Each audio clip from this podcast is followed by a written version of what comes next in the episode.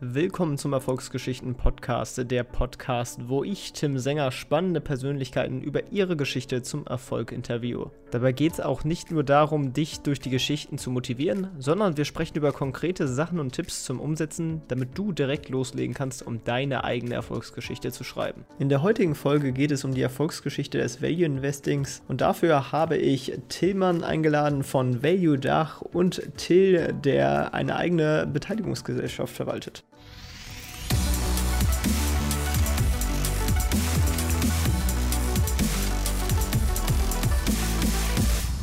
Moin Leute, wie geht's euch? Ganz gut. Wir haben ja schon ein Vorgespräch gehabt, was sehr unterhaltsam war. Ich hoffe, wir können das fortsetzen, dass wir die Lache auch hier rüber kriegen. Moin Tim, äh, bei mir, mir geht's auch gut. Ich habe gerade gesagt, es ist etwas kalt für den Sommer, aber sonst äh, bester Gesundheit und bester Laune. Das war übrigens Till und ich bin Tillmann, damit man die Stimme zuordnen kann. Genau dazu wollte ich nämlich auch kommen, weil das ist das erste Gespräch, das ich zu dritt aufnehme.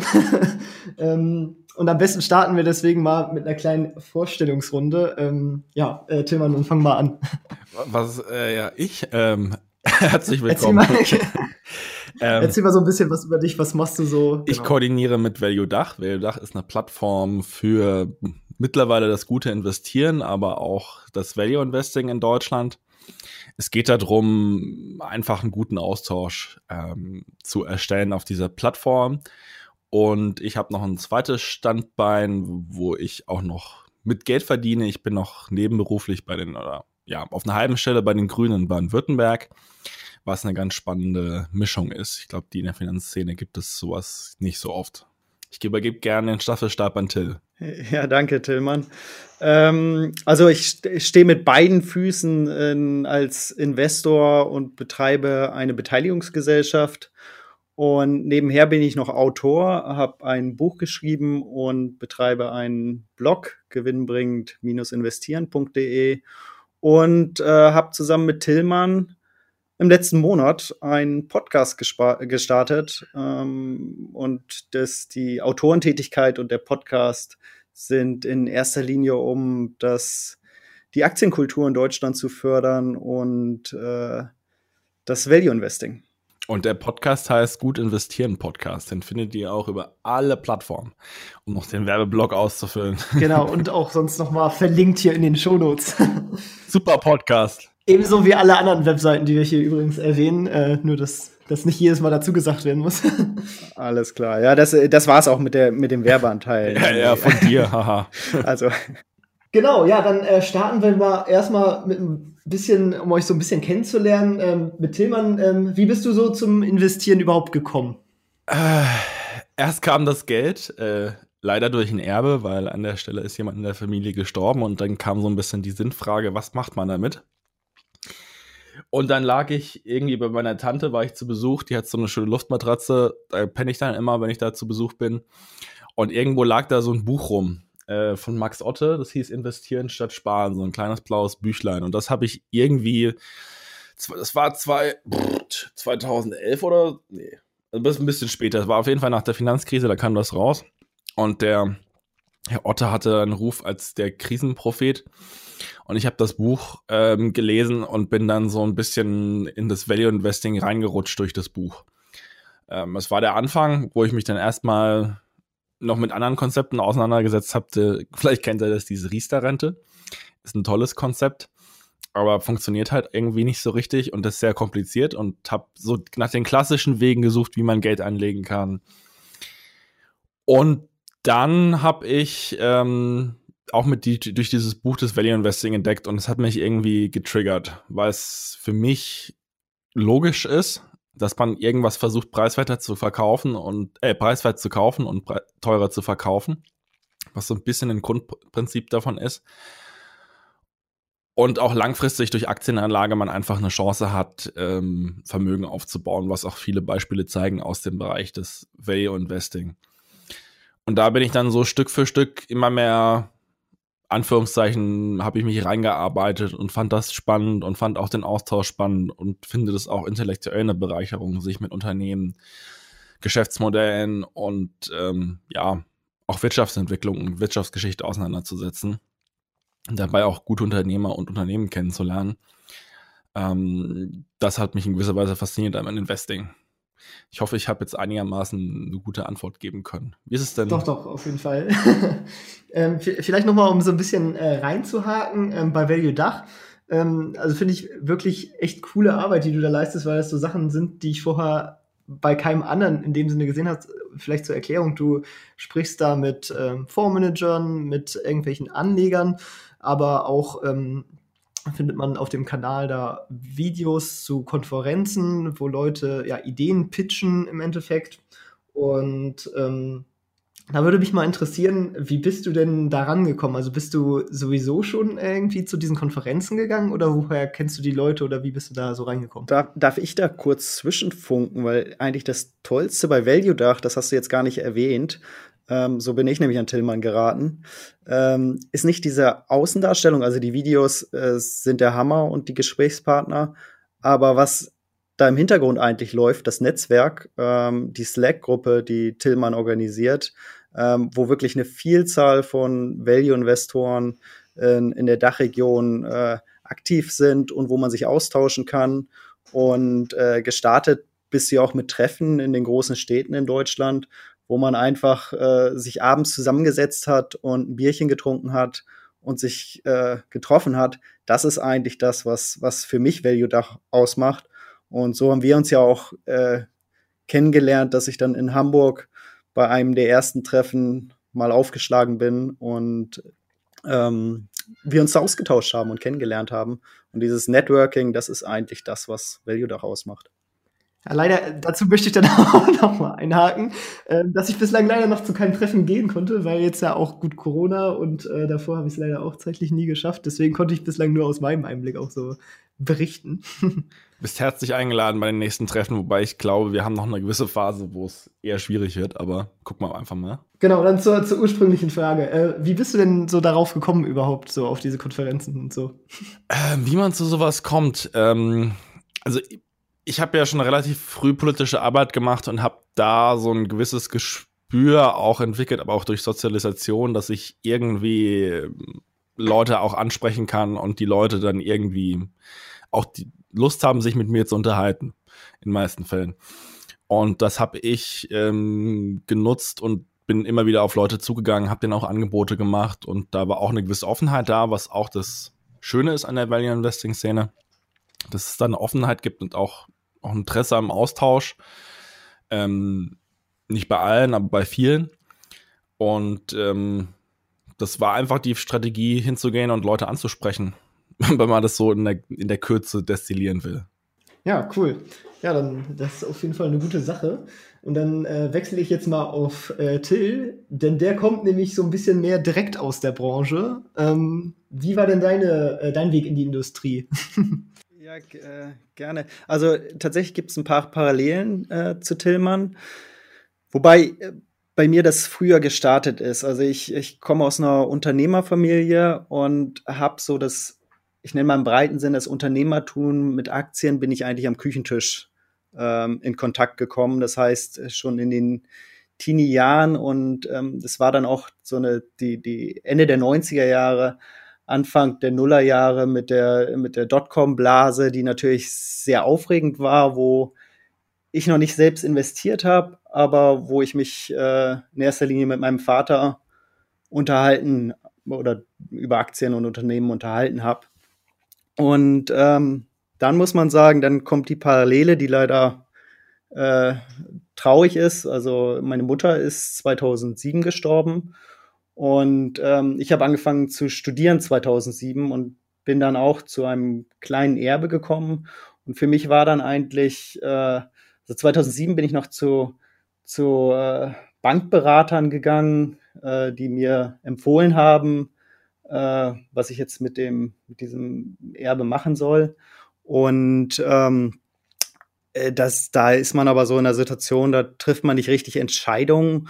Und dann war es 2009 eigentlich, dass ich, äh, das war sozusagen der Höhepunkt der Finanzkrise, dass ich die Entscheidung getroffen habe, ähm, das Geld in den Aktienmarkt zu stecken, mit einer ganz simplen Überlegung. Und das war, wenn sich unser Wirtschaftssystem nicht komplett ändert, und das habe ich äh, 2009 nicht gesehen, dann werden Aktien irgendwann wieder steigen, weil die Unternehmen irgendwann wieder Geld verdienen werden. Und äh, das war so die finanziell gesehen die beste Entscheidung meines Lebens. Und ähm, dann äh, habe ich eigentlich im Nachhinein erst die Bücher dazu gelesen ähm, und bin drauf gekommen, dass das, was ich mache, Value Investing ist. Wobei ich das einfach als das echte Investieren bezeichnen würde. Und mit echtem Investieren meine ich, äh, man guckt sich etwas an, überlegt, was es wert ist und ähm, wenn man sagt, man kann es günstiger kaufen, kauft man es. Also das macht jeder Unternehmer so. Deswegen auch diese Parallele zum Anfang zu, zu äh, meinem Vater, dem Unternehmer. Ähm, Value Investing, echtes Investieren ist einfach, sich zu überlegen, was ist etwas wert und kann ich es preiswert verkaufen oder teuer verkaufen.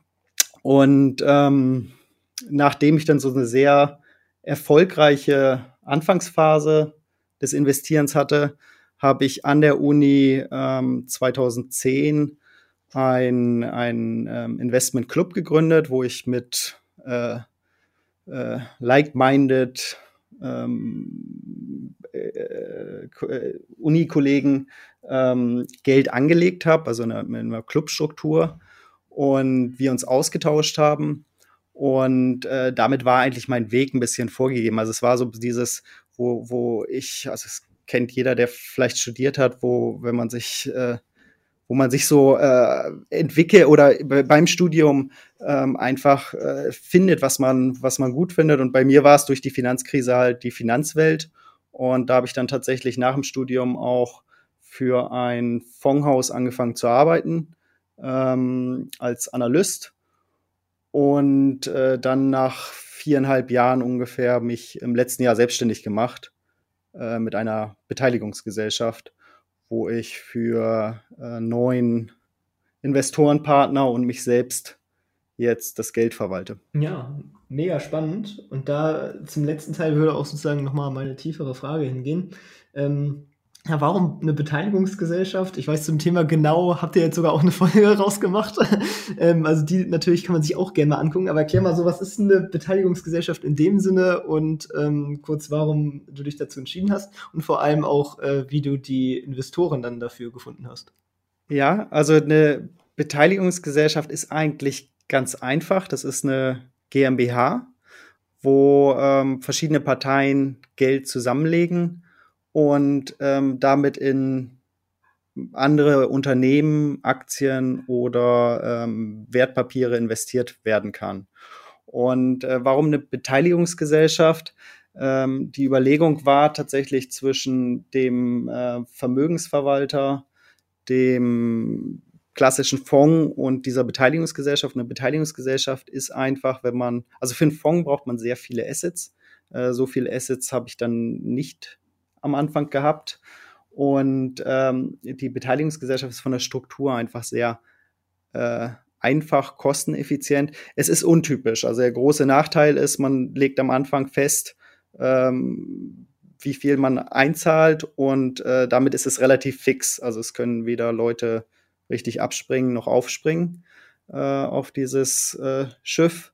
Und ähm, wie habe ich die Leute gefunden? Die Leute haben mich vorher schon angesprochen, also sowohl durch den Investment Club ähm, als auch durch meine Arbeit bei, bei äh, der Fondsboutique war es so, dass mich Leute gefragt haben, ob ich nicht mal mich selber selbstständig machen will, ob ich nicht meinen eigenen Fonds starte.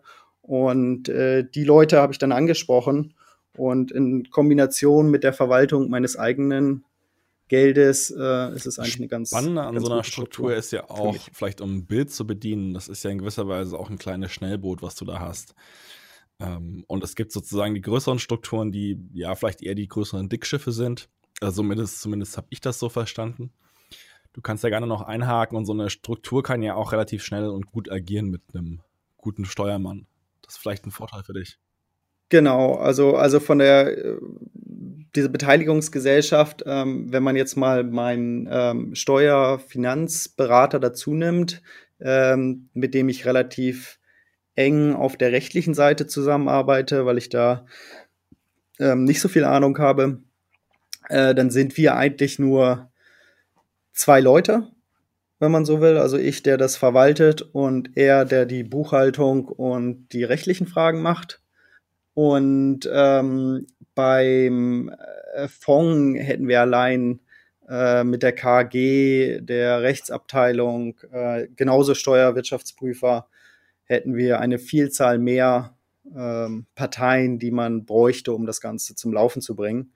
Und äh, das ist halt der, der entscheidende Unterschied. Also tatsächlich kann ich dieses Schiff alleine steuern, während ich ein Fonds nicht alleine steuern könnte. Ja. Ja, ich meine, wie du auch gesagt hast, diese ganzen Parteien, die dann halt auch im Fonds drin hängen, das macht das Konstrukt ja so unglaublich teuer, weshalb man da ja auch so eine sehr große Anlagesumme braucht.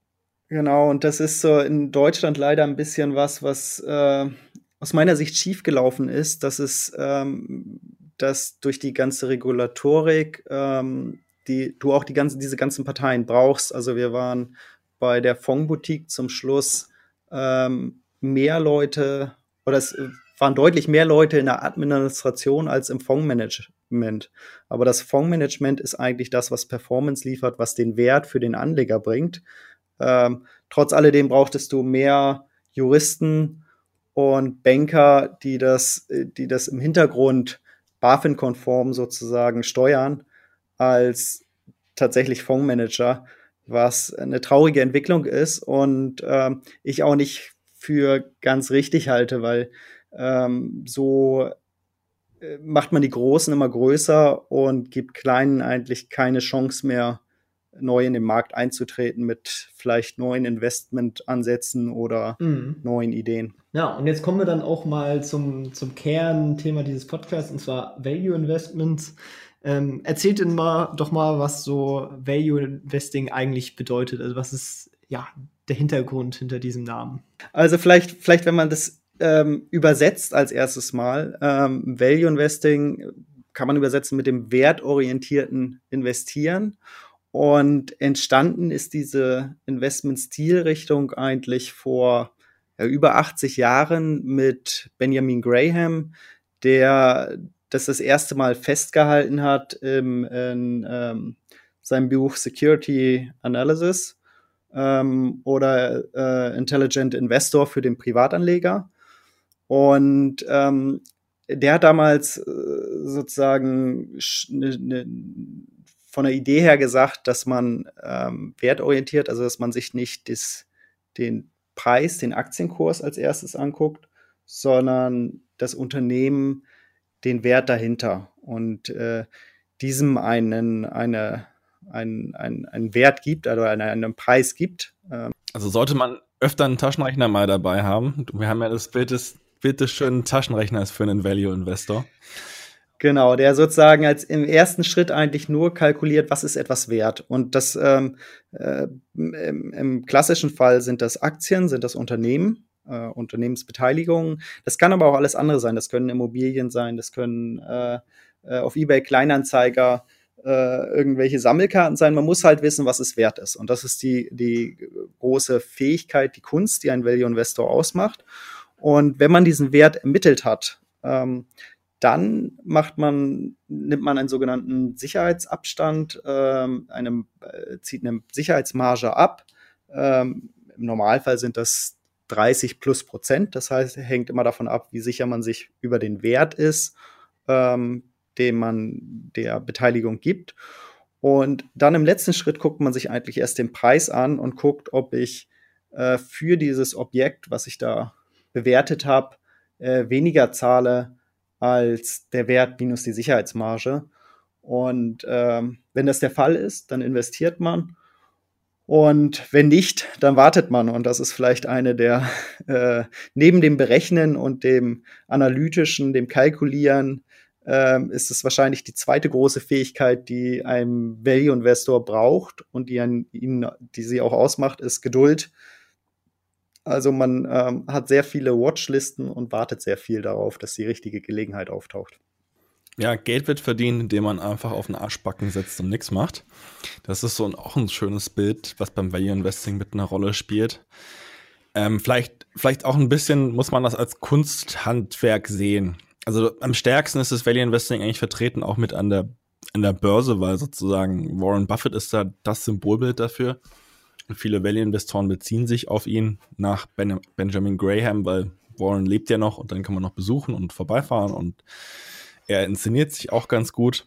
Er ist auch der erfolgreichste Value-Investor, muss mhm. man sagen. Also Benjamin Graham war erfolgreich, hatte auch seinen eigenen Fonds, aber Warren Buffett hat das nochmal äh, in eine andere Dimension katapultiert. Und ich weiß auch nicht, ob in den nächsten Jahren, Jahrzehnten nochmal ein so äh, brillanter, erfolgreicher Investor ist wahrscheinlich ein bisschen schwierig, aber im Prinzip ist sozusagen Value Investing auch eine, eine Denkstruktur, ähm, in der man es auf verschiedenste Bereiche anwenden kann. Man kann im Bereich der, also im Bereich der Tra Trading-Karten, die Till schon erwähnt hatte, Value Investing betreiben. Ich hatte auch mal Leute getroffen, die Spielwarengeschäft äh, mit Value Investing Ideen kaufen.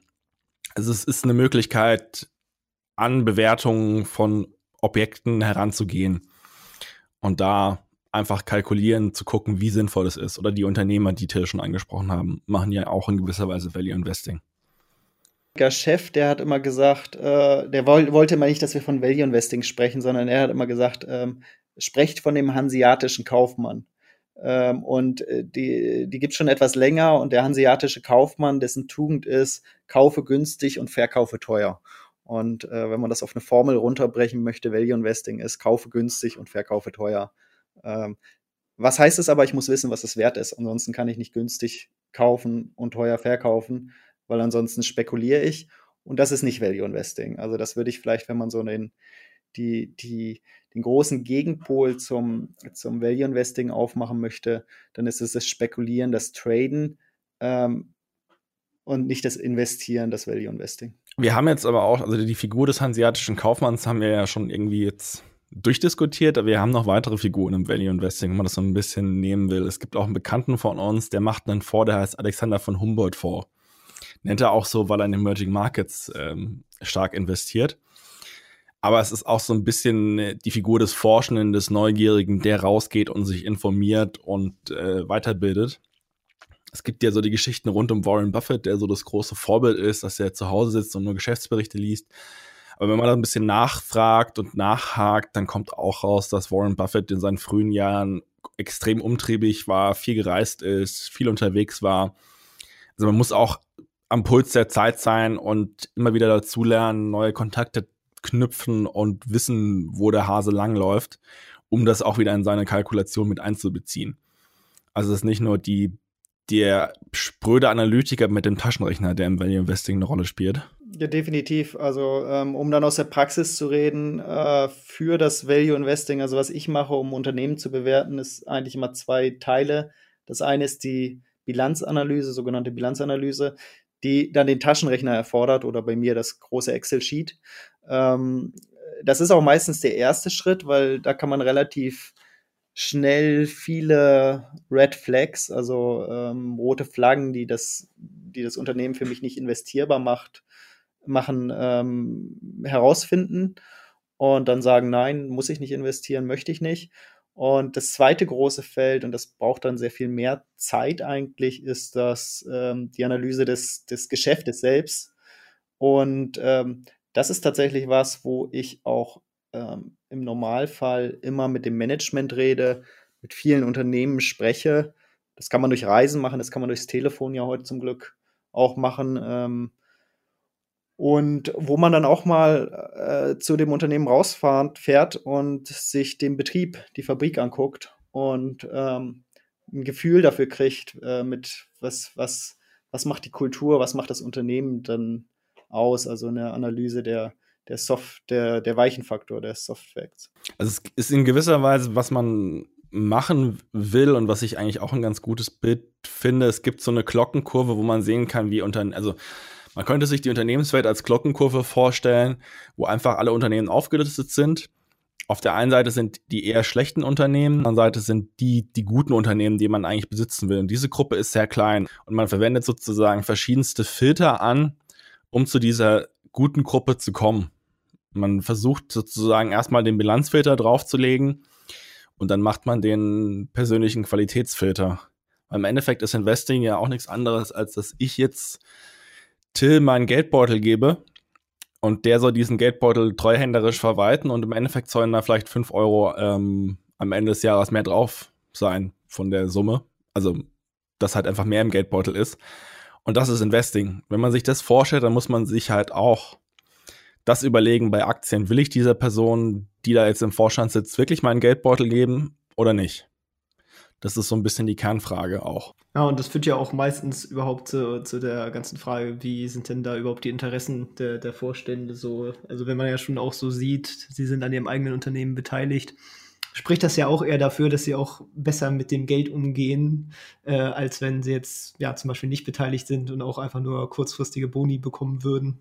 Das, das ist richtig. Also, das ist tatsächlich auch ein Faktor. Das ist schon sehr detailliert, wenn man jetzt sagt, ähm, ich gucke ins Management und in die Besitzstruktur rein. Aber das ist tatsächlich ein Faktor, den ich mir auch jedes Mal angucke und den ich sehr gerne sehe, wenn das äh, Management auch wirklich mit eigenem Geld und zwar signifikant eigenem Geld an dem Unternehmen beteiligt ist, weil es dann anders agiert als, als ein rein angestellter Manager, der, äh, wenn es schlecht läuft, kündigen kann und äh, beim Konkurrenten das gleiche Geld verdienen kann und äh, jemand, der halt wirklich mit seinem eigenen Geld drinsteckt, der agiert anders und verliert dann auch gleich mit einem als hm. Investor. Ja, historisch muss man ja auch sagen, generell hat jetzt die, ähm, ja, war Value Investments ähm, ja eine generelle Erfolgsgeschichte. Man kennt halt so Leute wie Warren Buffett, die halt wirklich eine exorbitante Rendite rausgeschlagen haben und halt auch ein extrem großes Unternehmen ähm, insgesamt halt drumherum aufgebaut haben. Ähm, aber in den letzten Jahren tatsächlich ist ja Value Investing in dem Sinne ist halt immer sehr fragil, wie man diesen Begriff halt auch ausdehnen möchte. Aber wenn man sich halt diese Indizes anguckt und dann mit Factor Value sozusagen, dann hat der ja underperformed. Ich finde das immer so ein bisschen unfair, weil der guckt ja danach eigentlich immer sehr nach Bewertungen und eben nicht nach diesen ganzen äh, Softfacts oder auch überhaupt die Qualität des Unternehmens, Schrägstrich Sachen, die ich jetzt eigentlich mit unter Value mit einbeziehen würde. Äh, wie seht ihr das Ganze so? Also wie, sieht ihr das im historischen Vergleich? Ja, das ist ein, ein, sehr guter Punkt, den du ansprichst. Und da muss man vielleicht als erstes mal ähm, die äh, äh, tatsächlich die, die Historie her äh, angucken, wo kommt denn dieser Begriff Value, den du jetzt für die für diese äh, Value Index äh, Indizes ETFs ähm, nimmst. Und tatsächlich ist es so, dass wir, also das, wo Tillmann und ich jetzt drüber gesprochen haben, das ist das Value Investing nach Benjamin Graham, nach Warren Buffett, wo es eine Denkstruktur, eine Investmentphilosophie ist. Und dann gibt es aus der äh, Finanzwissenschaft äh, die Unterscheidung Value und Growth, also Wachstum gegenüber Wert. Und das ist eine sehr eingeschränkte Sichtweise des Value Investings, weil ähm, das ist so, das äh, kommt aus der äh, Faktorenanalyse und der Value-Faktor ist, das ist nur eine Kennzahl und das ist die, der, der Buchwert. Und wenn der Buchwert niedrig ist, dann ist es ein Value-Investment und wenn der Buchwert hoch ist, dann ist es ein Wachstumsinvestment. Und äh, das ist natürlich eine, das, wenn man eine wissenschaftliche Analyse macht, ist das schön, wenn man so einen einfachen Faktor hat, den man für jedes Unternehmen findet. Ähm, Jetzt aus der Praxis, ich als Value-Investor oder als Investor, wie ich mich bezeichnen würde, äh, für mich ist ein sehr niedrigen, sehr niedriger Buchwert ist äh, ein Warnsignal. Also ein Buchwert unter eins. Das heißt, ich kaufe das Eigenkapital für weniger, als äh, es in den Büchern des Unternehmens steht, ist für mich eines der größten Warnsignale überhaupt. Das heißt, dieses Unternehmen kann nicht mal die geforderte Eigenkapitalrendite oder der Markt denkt, dieses Unternehmen kann nicht die geforderte Eigenkapitalrendite, die sonst im Markt erwirtschaftet wird, erbringen, weil ansonsten wird der Markt des, den Buchwert, das Eigenkapital ja nicht mit weniger, als es in den Büchern steht, bewerten. Und ähm, in diesen Value-Indizes sind halt nur solche Unternehmen drin. Dagegen eine, äh, jetzt wenn wir die, die, die äh, großen Tech-Unternehmen nehmen, eine Microsoft, eine Google, Alphabet, ähm, eine Amazon, da ist natürlich der Buchwert ist zu vernachlässigen, weil was ist denn bei einer Microsoft an tatsächlich echten Buchwert da, sondern das ist nur die, das Wachstum, was entscheidend ist. Und äh, das kann für mich ein sehr gutes Investment sein, ähm, wenn ich die Bewertung oder wenn ich, wenn ich das Bewertungsmodell richtig mache, würde aber immer in die, in die Growth-Kategorie fallen, weil äh, der Buchwert halt entsprechend, äh, also es, das Kurs-Buchwert-Verhältnis entsprechend hoch ist. Und äh, deswegen möchte ich vielleicht hier dann auch so ein bisschen, Warnung ist das falsche Wort, aber einfach, dass äh, äh, das, wofür wir stehen beim Value Investing, ist das Investieren, die, das, die Praxis nach Benjamin Graham und, äh, und Warren Buffett. Und das, wofür die Indizes stehen, ist äh, Finanzwissenschaft, die halt mal ein, eine Kennzahl festgelegt haben und gesagt haben, das ist Value und das ist Also was auch ein bisschen auffällt, ist, dass man eher vom Unternehmen herkommt ähm, bei dem Ansatz, den wir verfolgen. Man guckt sich Unternehmen an, versucht die zu bewerten, natürlich in Relation zu anderen Marktteilnehmern auch und weiteren Strukturen auch, die in gewisser Weise eine Rolle spielen, aber meistens ist es sozusagen auch der Bereich, den man noch verstehen kann. Also es ist so eine Theorie, vielleicht mittlere Reichweite, wenn man das in einem anderen Bild fassen will, oder ist es einfach was Fassbareres, so ein Unternehmen sich anzugucken.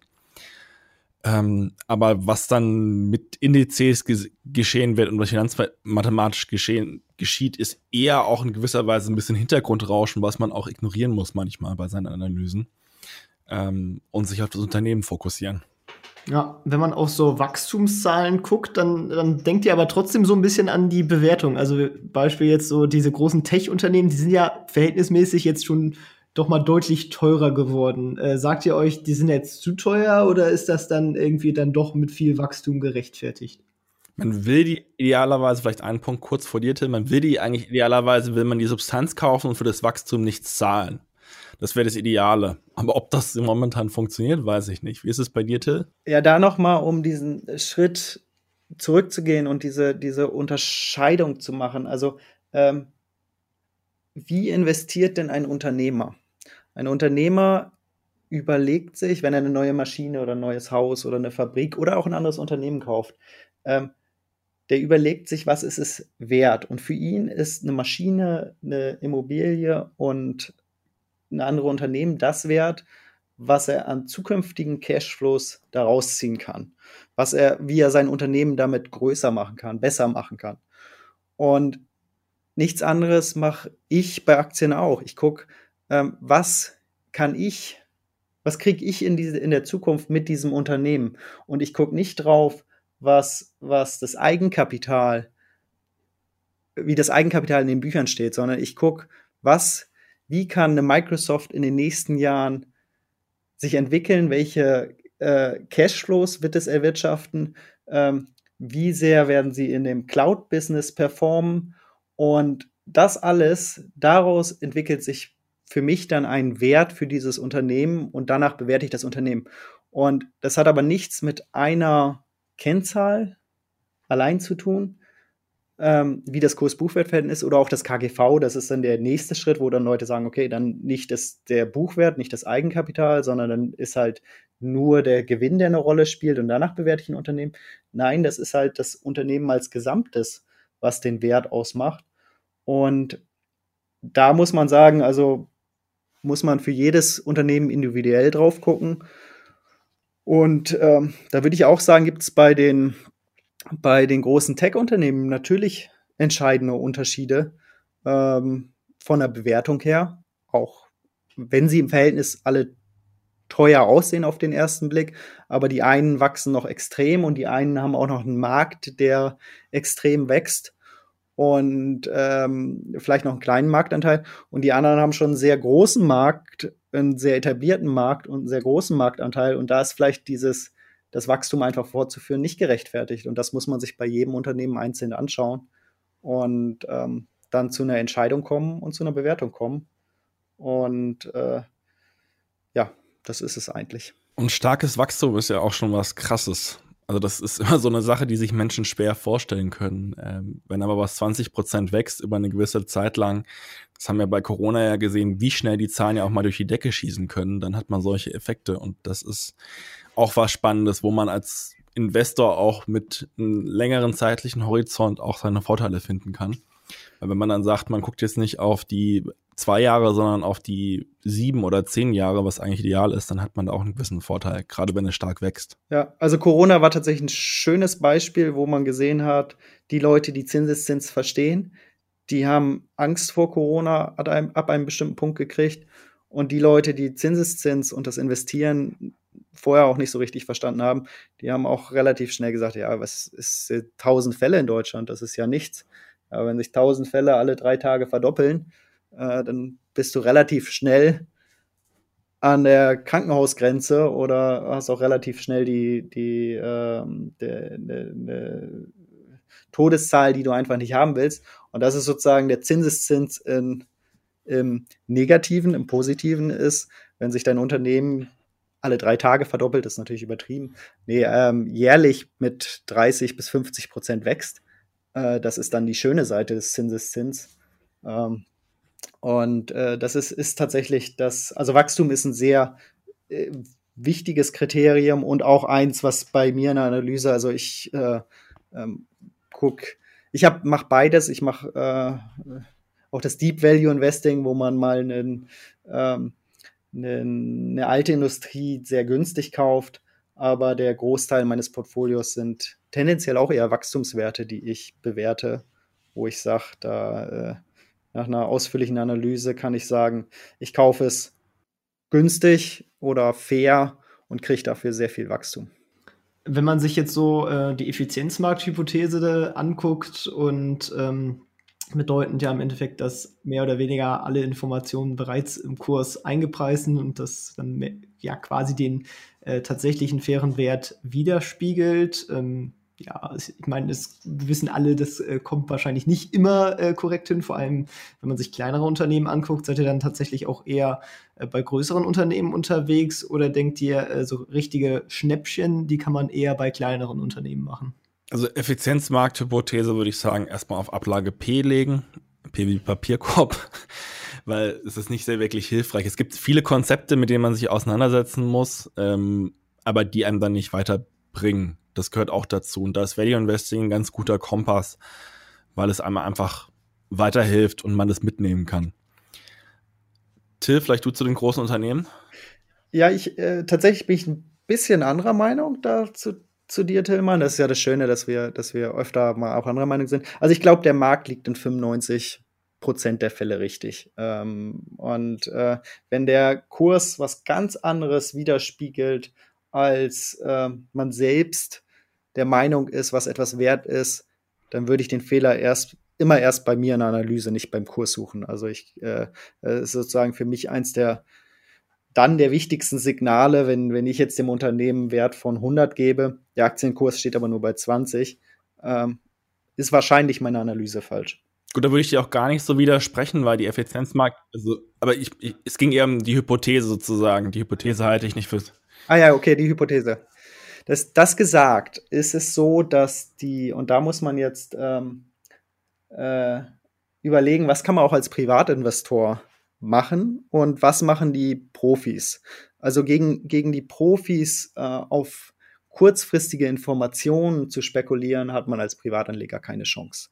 Man ist langsamer in der, äh, kriegt die Informationen langsamer, man ist langsamer beim Handeln und äh, auch das, was äh, die nächsten 12 bis 18 Monate passiert. Also der, der Aktienmarkt, sagt man so, im Schnitt spiegelt die nächsten 12 bis 18 Monate wieder. Ähm, auch da werden, wird ein ähm, Sektorenanalyst im Normalfall wesentlich mehr wissen als der Portfolio-Manager, auch der professionelle Portfolio-Manager, der, ähm, der sich mit dem Unternehmen beschäftigt. Das heißt, auch da wird man keinen Informationsvorsprung haben, keine bessere Analyse, keine bessere Bewertung hinkriegen. Was der Markt, wo der Markt nicht gut drin ist, ist über diese 18 Monate hinaus zu blicken. Und äh, ich stelle mir immer gerne die Frage, wo steht das Unternehmen in fünf Jahren oder zehn Jahren? Da ist eine größere Unsicherheit drin, aber hier ist, äh, liegt der Markt deutlich, aus meiner Sicht deutlich öfter falsch. Das kann der Markt nicht so gut einschätzen.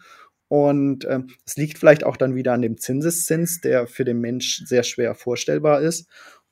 Und hier kann man als, ein, als Privatanleger tatsächlich einen Vorteil gegenüber dem Markt und den professionellen Investoren äh, entwickeln und mitbringen, weil der Markt halt diese kurze Sicht hat.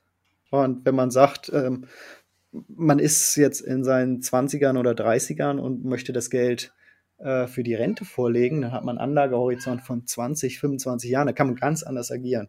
Und das Zweite, was du angesprochen hast, Tim, ist tatsächlich so, dass du, dass man, also wenn man jetzt die DAX-Konzerne sich anguckt, da wieder einen Vorteil, einen Informationsvorteil, einen Bewertungsvorteil gegenüber den äh, Profis und dem Markt zu entwickeln, schwierig. Bei einem lokalen kleinen Unternehmen, vielleicht bei dir in der Stadt, was auch an der Börse gelistet sein kann, man ist dann immer erstaunt, wie viele Unternehmen dann doch, doch tatsächlich gelistet sind. Ähm, natürlich kann ich da einen Informationsvorsprung machen, wenn ich dann mit den, mit den, mit den äh, ähm, Angestellten in dem Unternehmen reden kann, vielleicht im Freundeskreis jemanden hat, der da arbeitet und der sagt, du, äh, Corona, ja, das stimmt, ich höre, das läuft nicht so gut, aber bei uns im Betrieb, da sieht man eigentlich nichts.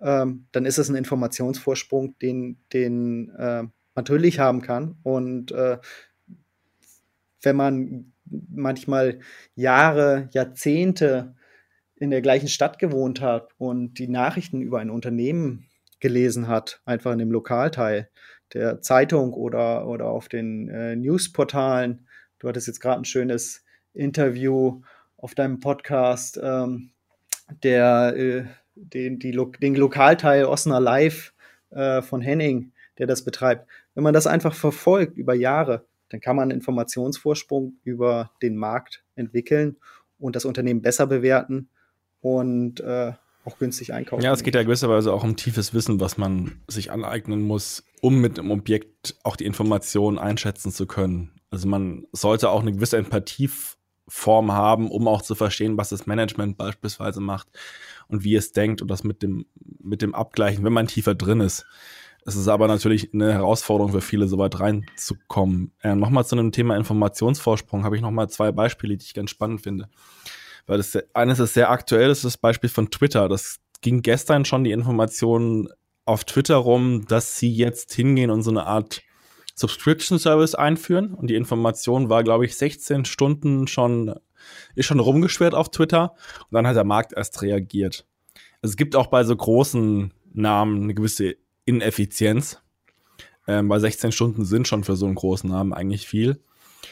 Und ähm, ein Beispiel, was ich, was ich auch sehr spannend fand, war ein, ein Nebenwert in den USA, der ziemlich ausgebombt war. Das ist so ein bisschen dieses Beispiel von Renditeperlen im Scherbenhaufen. Und da hatte ich mir den angeguckt, bin dann auch investiert in diesen Wert. Und eigentlich war alles bekannt, was mit diesem Wert ist. Sie haben die Verträge waren gemeldet, es waren alle Informationen draußen, dann haben sie ihre Quartalszahlen veröffentlicht und dann ist dieser Wert auf einmal 30 Prozent nach oben geschnellt, weil eben diese Meldung, die schon bekannt war, ähm, dann in diesen Quartalszahlen nochmal gemeldet wurde. Und das fand ich auch schon überraschend. Aber das sind typischen Fälle, aber es gibt schon sozusagen, um dieses Thema dieser Effizienzmarkthypothese nochmal aufzuzienzen.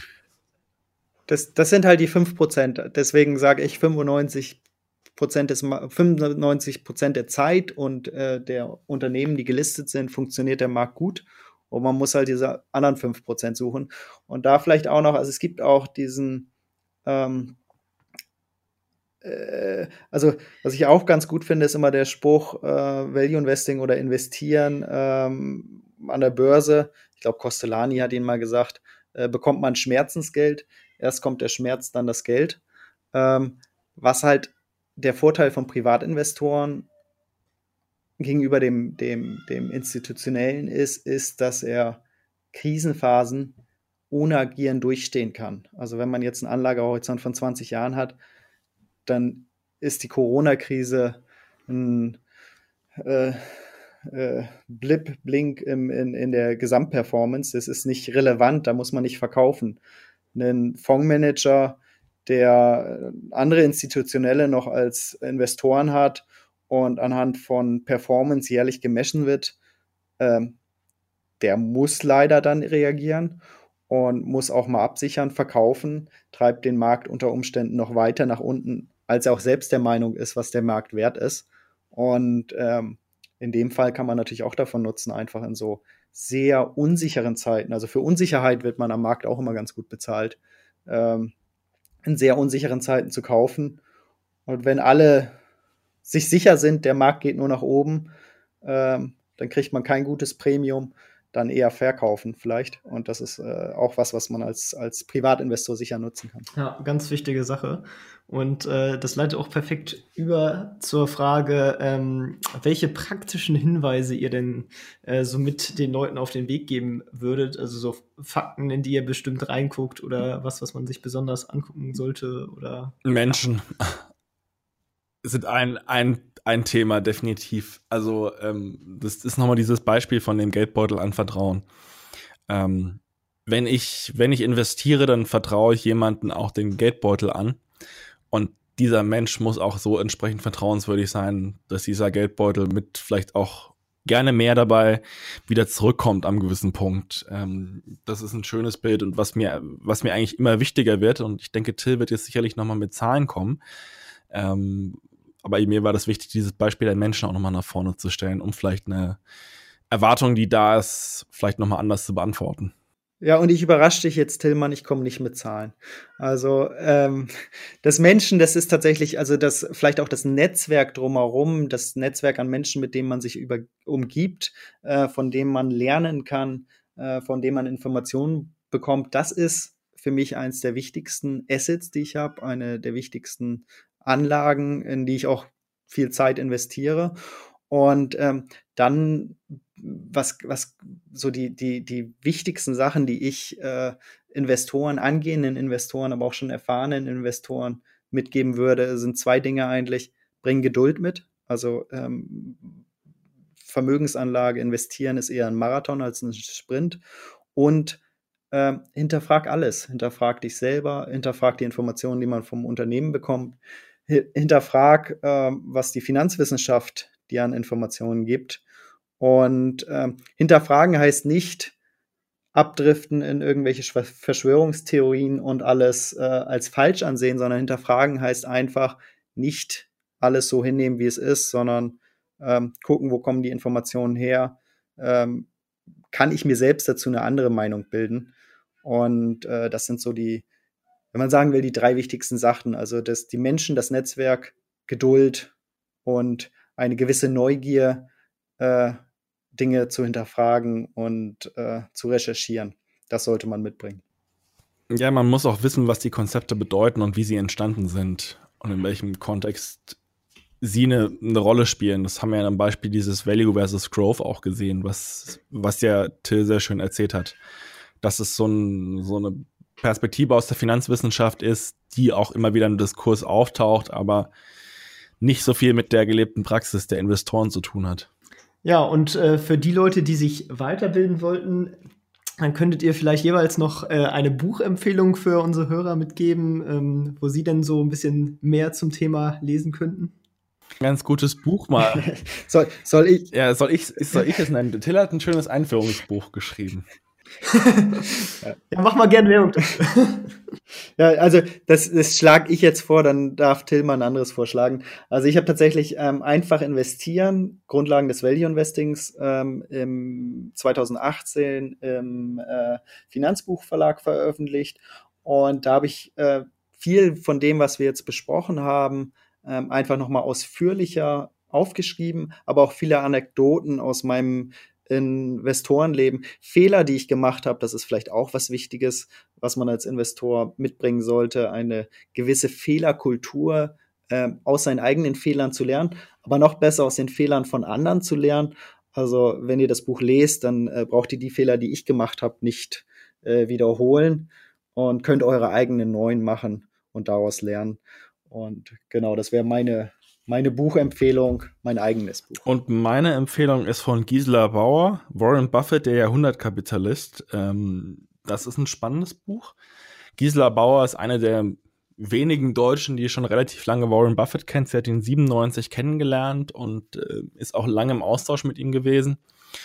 Ähm, als Journalistin hat, ist sie dann rübergegangen nach Omaha und hat dann jetzt vor kurzem auch eine Biografie geschrieben Die ist relativ kompakt, also sie hat nur 300 Seiten. Es gibt manche andere, die deutlich länger sind ähm, und ist deswegen auch ganz spannend und gut zu lesen. Also es ist relativ leicht lesbares Buch, aber es gibt einen guten Einblick in die Person Warren Buffett.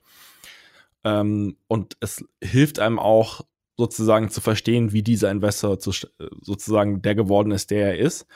Und äh, bei Gisela kann man ja auch nochmal einen Bezugspunkt für sich persönlich finden, auch als deutschsprachiger Investor, weil sie auch aus, aus Deutschland kommt und das in dem Sinne ganz gut einordnen kann. Ja, ein sehr gutes Buch. Jetzt muss ich doch noch mal eingrätschen, weil es ein bisschen blöd, Werbung oder nur sein eigenes Buch vorzuschlagen. Und ich finde, wir können keinen Podcast hier über das Value Investing äh, machen, ohne ein Buch unerwähnt zu lassen und das zu empfehlen. Und das ist äh, der Intelligent, Intelligent Investor von Benjamin Graham oder Intelligent Investieren. Gibt auch eine deutschsprachige äh, Ausgabe. Aber da würde ich definitiv zur englischen raten, weil die deutschsprachige ist unglaublich anstrengend zu lesen. Je nachdem, wenn man nicht so gut Englisch kann, dann soll man das Deutsche lesen. Ähm, ansonsten hast du recht, das Englische ist auch deutlich günstiger. Ähm, das in der Originalausgabe lesen, aber das darf nicht unerwähnt bleiben. Also das ist auch eine Empfehlung, die ich immer für jeden habe. Und daran anknüpfen gerne noch, jetzt mache ich auch noch ein bisschen Eigenwerbung für die Value Dach Videos oder sozusagen die Good Investing TV Videos weil ich habe es geschafft, da einige der besten Investoren ähm, vor die Linse zu kriegen. Einige haben irgendwie zwischen 30 und 15 Prozent per annum performt über die letzten Jahre.